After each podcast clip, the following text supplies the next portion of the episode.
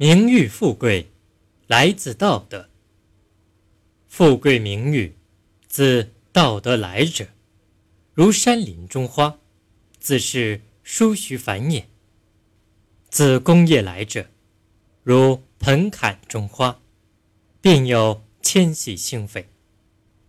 若以权力得者，如平波中花，其根不直，其为可立而待矣。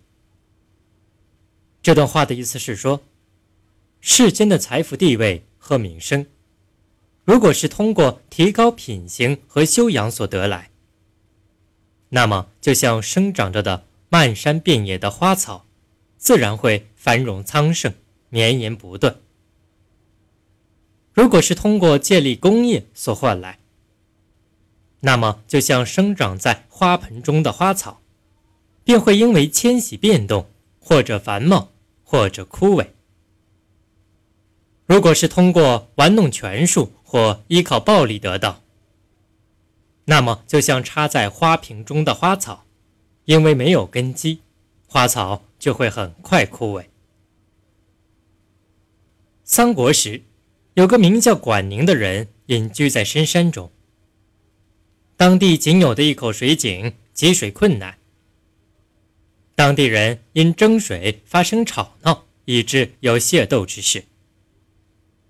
管宁看在眼里，忧在心中，于是他自己出钱买了许多水桶，悄悄地打满水，放在井旁，等待来打水的人。当地人见到后，个个惊奇万分。他们经过打听，终于知道真相，于是都深刻反省。不再争斗，从此以后邻里和睦，安居乐业。有一次，邻居家的一头牛践踏管宁的田地，啃吃田中的禾苗。管宁没有打跑这头牛，反而怕这头牛无人管束被野兽吃掉，于是命手下人把牛牵到阴凉之处，饮水喂食。比牛的主人还要细心。牛主人失牛之后，四处寻找。当他看到自己的牛非但没有被殴打，反而受到无微不至的照料，十分愧疚。于是千恩万谢。管宁用自己的宽容礼让的高尚节操，感化了周围的民众，成为被后世称颂的品德高尚之人。